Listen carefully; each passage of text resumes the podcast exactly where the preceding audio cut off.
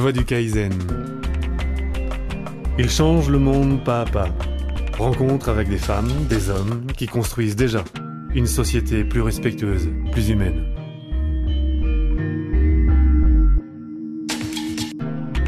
Le monde semble être en profonde transformation. Nous entendons parler de crise économique, de crise écologique, de crise éducative, voire même une crise sur le sens de nos vies. La voix du Kaizen relaie la voix de ceux qui ont fait le choix de la cohérence pour vivre pas à pas le changement. Dans le cadre d'une série d'émissions sur le thème de la simplicité volontaire, j'ai rencontré Laetitia qui préfère le do it yourself. Après plusieurs mois de recherche, Laetitia s'est lancée dans l'aventure de la mobilité. Laetitia a conçu elle-même sa tiny house, une mini-maison en bois de 10 mètres carrés. Elle fait partie des premiers Français à vivre à l'année dans un habitat inspiré de la tiny house, un concept venu des États-Unis qui prône un mode de vie plus économique et plus écologique. Rencontre avec Laetitia. Euh, je m'appelle Laetitia Dupé, euh, j'ai 28 ans et euh, je suis designer de formation. Euh, et il y a quelques, il y a à peu près un an et demi, j'ai décidé de, de quitter mon, mon, travail de designer à Paris et de quitter Paris tout court pour venir euh, ici à Nantes et, euh, et fabriquer ma tiny house. Et puis, bon, bah, bien sûr, comme beaucoup de Parisiens, je payais une fortune mon logement tout petit. Et j'ai découvert, euh, j'ai découvert les tiny house via un reportage euh, américain qui présentait la construction d'une tiny house par un, par un, couple américain. Et j'ai trouvé ça, euh, j'ai trouvé leur expérience euh, fantastique. Ils n'étaient pas non plus euh, au fond des bois, mais ils, voulaient quand même avoir leur part d'autonomie. Et puis, et puis le fait qu'ils fassent ça eux-mêmes alors qu'ils sont pas du métier à la base, j'avais trouvé ça vraiment touchant. Et en quelques mois, euh, bah, j'ai décidé de, tout quitter pour, pour retourner à Nantes. Alors euh, j'ai fait beaucoup beaucoup de recherches sur les tiny avant de me lancer, parce qu'aux États-Unis, bah, c'est pas les mêmes normes, c'est pas le même système métrique, donc il a fallu tout adapter pour pour en réaliser une française. Et, euh, et j'ai commencé la fabrication de la mienne. Le documentaire que tu as vu, donc cette expérience aux États-Unis qui t'a fasciné, et qu'est-ce qui t'a plu dans ce mode de vie? Le documentaire, il s'appelle Tiny. Euh, il dure à peu près une heure et, euh, et ça raconte donc l'histoire de, de, ce couple et surtout de Christopher euh, qui euh, qui a décidé de vivre autrement parce que parce qu'il voulait pas forcément euh, s'acheter une maison, sachant qu'aux États-Unis encore plus que chez nous, les maisons elles sont elles sont gigantesques, ils voient très très grand et là c'est le processus inverse. Le but c'est simplifier au maximum ses besoins et, et de, fabriquer un habitat bah, du coup à, à taille humaine. et c'est ça qui m'a vraiment qui m'a vraiment touché dans ce reportage. Pourquoi vouloir aller vers un plus petit? Déjà, moi, je me sens bien dans un petit espace. Alors, ça, c'est très personnel. Euh, je trouve qu'on a tendance à voilà, c'est notre société qui veut ça, mais à toujours vouloir plus, à toujours euh, acquérir, posséder, euh, que ce soit des maisons, des voitures, des biens, euh, peu importe. Moi, j'avais vraiment envie de faire le, cheminement inverse et au contraire de, m'entourer du moins de choses possible, parce que pour moi, c'est la façon, c'est une bonne façon de, de gagner en liberté. Voilà, c'est plus facile de se séparer des choses quand on en a peu pour reconstruire quelque chose ailleurs, par exemple, ou dans ce cas de cette maison, bah, de l'emporter ailleurs. Parce que la tiny, voilà, c'est ça, c'est le côté mobile. Parle-moi de la tiny house, qu'est-ce que c'est? Comment est-ce que tu le présenterais à quelqu'un qui n'en a jamais entendu parler? La tiny house, c'est avant tout une toute petite maison écologique. Euh, certaines sont mobiles, elles le sont pas toutes. La mienne l'est parce que bah, ça offre la possibilité de pouvoir euh, voilà déménager euh, si, si, on en a envie et puis euh, et puis bon bah, l'autre avantage c'est de valoriser les terrains non constructibles puisque puisque cette petite maison ne nécessite, ne nécessite pas de permis de construire.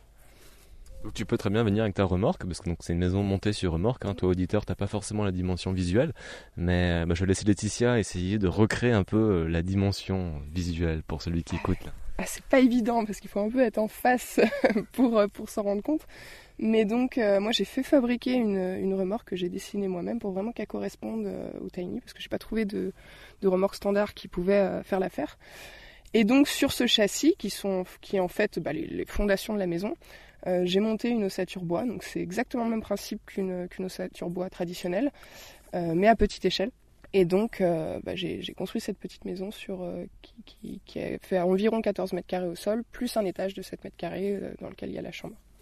Quand tu dis j'ai construit, ça veut dire que tu as, toi, construit ta maison Ouais, ouais je l'ai construite. Alors, pas toute seule euh, tout le temps, parce que j'ai des amis qui sont venus, heureusement, parce qu'il y a des étapes où j'aurais été incapable de le faire toute seule, parce que trop lourd, parce que Et puis quand je n'avais pas la solution technique, bah, je, je, faisais aussi appel des fois à des amis, mais professionnels. J'ai de la chance de connaître des gens dans le bâtiment.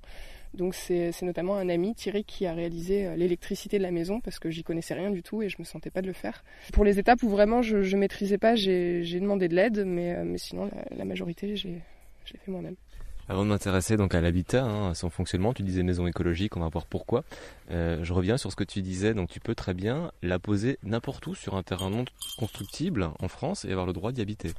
Pas exactement. Euh, c'est assez difficile. Euh, il y a un vide juridique conséquent concernant les, tiny houses puisque ça n'existe pas encore. Je ne vais pas vous dire que c'est simple. La loi peut l'apparenter à une caravane. C'est ce qui en est le plus proche physiquement, puisque c'est un petit habitat sur roue. Et dans ce cas précis, eh ben, la caravane, soit on a une autorisation de la commune pour, pour la laisser sur un terrain privé, bien sûr, il faut être propriétaire de ce terrain, soit on a euh, légalement le droit d'y rester que trois mois. Euh, et dans ce cas, il faut bouger. C'est vraiment au bon vouloir de la commune, il n'y a pas de, de vrai truc établi. Et encore une fois, c'est pour les caravanes, sachant qu'une house s'intègre vraiment différemment dans l'environnement euh, par rapport à une caravane. C'est pas tout à fait les mêmes matériaux, c'est pas tout à fait pareil. quoi. Vous écoutez La Voix du Kaizen. C'est quoi tes besoins euh, mes besoins, et ben, ce qui est assez rigolo, c'est que j'ai fait une, une, liste tout au début, avant, de, avant même de, de, faire les plans en fait. La première étape, ça a été de faire une liste. quels sont mes besoins? Voilà. Et ben mes besoins dans ma maison, bah, ça va être de pouvoir dormir, ça va être de pouvoir faire à manger et manger, ça va être de pouvoir aller aux toilettes, de me laver, euh, de, de, me reposer, de bouquiner, d'avoir un espace quand même pour recevoir des gens. Et voilà, grossièrement, j'ai fait le tour quoi. Et, ça, et pour héberger tout ça, j'ai pas besoin d'une grande maison. Voilà. Donc euh, après, j'ai essayé de trouver des solutions matérielles pour répondre à chacun de ces besoins, et ce qui a constitué mes plans. Sachant que les, plus on a d'espace, plus c'est de l'entretien, plus c'est du ménage. Alors moi, en plus, je suis pas spécialement euh, maniaque, donc j'aime pas, j'aime pas avoir un grand espace à entretenir. La tiny house correspondait bien. Quoi. J'ai une cafetière, euh, j'ai une bibliothèque à côté, euh, j'ai une penderie. Enfin, finalement tout ce qu'on peut avoir dans une maison traditionnelle. Alors certes, j'ai pas de lave-vaisselle. Euh, le plus difficile, je pense, c'est de pas avoir de machine à laver, euh, parce que moi, je pouvais pas l'intégrer dans la mienne, et puis de toute façon, c'était trop lourd et ça prenait trop d'espace. Donc, je vais faire mon linge ailleurs. Bon, je trouvais que consacrer beaucoup d'espace euh, pour pour la machine et, finalement pour faire une machine par semaine, c'était pas forcément nécessaire. Maintenant, d'autres personnes feraient peut-être différemment. Comment est-ce que tu produis ton énergie pour pouvoir euh, bah, répondre à tous tes besoins énergétiques? Alors, euh, la maison, c'est du 220 volts. Alors, pour l'instant, je la branche. Alors, c'est avec une rallonge toute bête. Parce que je suis raccordée. Le but à l'avenir, c'est d'être complètement autonome. Donc, c'est d'installer des panneaux solaires, non pas sur la maison, mais, euh, mais au contraire, des panneaux solaires indépendants, ce qui permettrait bah, de valoriser la mobilité de la maison en la mettant à l'ombre, par exemple, et en mettant les panneaux en plein soleil. Et puis de jouer au gré des saisons, de pouvoir tourner la maison aussi en fonction du soleil. Euh, donc le but c'est vraiment d'être euh, d'être autonome en énergie, ce qui n'est pas le cas euh, maintenant parce que j'ai pas encore les moyens d'acheter l'installation, mais ça viendra. L'eau L'eau, très bonne question. euh, alors il y a plusieurs façons de faire. Il y a des tiny houses qui sont faites avec des réservoirs et qu'on vidange comme une comme un camping-car. Euh, moi, vu que sur le sur le sur le terrain, j'avais moyen d'être raccordé en eau, euh, et ben ça va être relié par un tuyau, mais je pourrais très bien faire une récupération d'eau de pluie plus tard pour les eaux usées. En fait, il faut se munir bah, d'un système d'assainissement individuel, un peu comme les chalets en, en, en, montagne. Alors, il y a un produit qui existe. Bon, je vais pas faire la pub, mais euh, il y a un produit qui existe et qui permet, euh, bah, à petite échelle, de, de, voilà, de filtrer de l'eau par, euh, par tiroir, en fait, par compartiment, et de rejeter de l'eau à 100% pure. Et de l'utiliser pour le jardin que tu n'as pas encore? Ouais, exactement. Le jardin est tout est à faire. pour l'instant, j'ai euh, voilà, j'ai le terrain, mais euh, il n'est pas très chaleureux. Euh, le but, c'est d'avoir un verger, un potager et de vraiment bah, faire quelque chose de, charmant avec le jardin, puisque le but, c'est d'y passer beaucoup de temps. Ça va être aussi de faire un salon de jardin couvert, enfin plusieurs choses qui, qui vont permettre de passer aussi plus de temps à l'extérieur que, que dans la maison. Alors pourquoi avoir choisi la mobilité si tu veux développer un jardin et puis développer ici quelque chose sur ce terrain? Parce que cette maison, je la considère pas comme une caravane, c'est-à-dire je vais pas m'en servir pour partir en vacances. Euh, déjà parce que c'est quand même quelque chose à trimballer, hein, c'est pas pas rien. Euh, parce qu'il faut, faut pouvoir être sûr, sûr de l'endroit où on la stationne. Moi, je la vois plus comme une maison semi-nomade, on va dire. C'est-à-dire que si j'ai envie de déménager demain, je sais que je peux la bouger. Euh, mais c'est pas pour partir en vacances. Quoi. Après, d'autres personnes vont dire, euh, bah moi j'ai envie au contraire de faire le Tour de France avec et puis d'avoir aucun point d'attache, ça marche aussi. Mais moi, tel que je l'ai conçu, elle, voilà, elle a quand même un point de ralliement qui peut changer d'ailleurs dans quelques années si j'en ai envie. Vous écoutez La Voix du Kaizen. Combien ça coûte? Donc tu as construit ta maison, une tiny, qui est là devant nous, montée sur une remorque avec une, deux, trois, quatre roues. En quoi elle est écologique? Et après, dis-moi un peu combien ça coûte pour construire sa maison soi-même. Elle est écologique euh, dans le sens où déjà il a fallu peu d'énergie pour la construire. Ensuite, de par les matériaux, elle est entièrement renouvelable. Enfin, c'est que des matériaux renouvelables. Et puis, et puis après, dans sa vie de maison, tout simplement, parce que nos, maisons, on s'en rend pas compte, mais elles consomment énormément. Celle-ci consommera très très peu. Et puis, bien sûr, encore une fois, le but c'est de la rendre autonome, donc euh, du coup d'être vraiment. Euh, Parlons argent. Parlons argent. Parlons argent. Cette tiny, elle m'est revenue à moins de 16 000 euros, sachant que je n'ai payé aucune main-d'œuvre et que bah, dans, ce type de produit, c'est ce qui coûterait le plus cher, étant donné qu'on fait intervenir tous les corps de métier, et puis que c'est quand même du temps euh, pour construire tout ça. Donc 16 000 euros, tout compris, du châssis à la déco, euh, voilà, j'ai gardé toutes mes factures et, j'en suis arrivé là. Donc ta tiny, tu disais 16 000 euros pour la construire, donc ça y est, tu as une maison qui est plus ou moins, euh, enfin qui, ouais, qui est tout à fait viable. combien est-ce qu'elle va te coûter sur l'année par rapport à l'entretien, par rapport à toute bon, la facture énergie, là c'est encore un peu compliqué parce que tu as raccordé.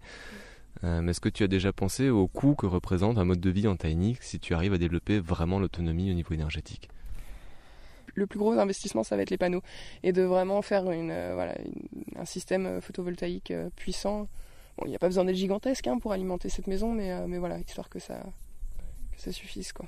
Quel va être ton modèle économique pour pouvoir mener la vie que tu souhaites mener? Tu veux dire, est-ce que je vais travailler ou non Par exemple, ou comment tu vas gagner de l'argent Ou comment tu euh, gagnes de l'argent aujourd'hui Alors, je pense que le but, c'est vraiment. Bah, là, la Tiny, euh, comme ma vie, c'est vraiment sur mes économies.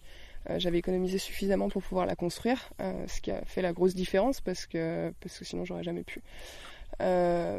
Maintenant, maintenant, je sais que j'ai encore des postes de dépenses à venir. Il faut notamment que je passe le permis parce que c'est un permis spécial pour la conduire.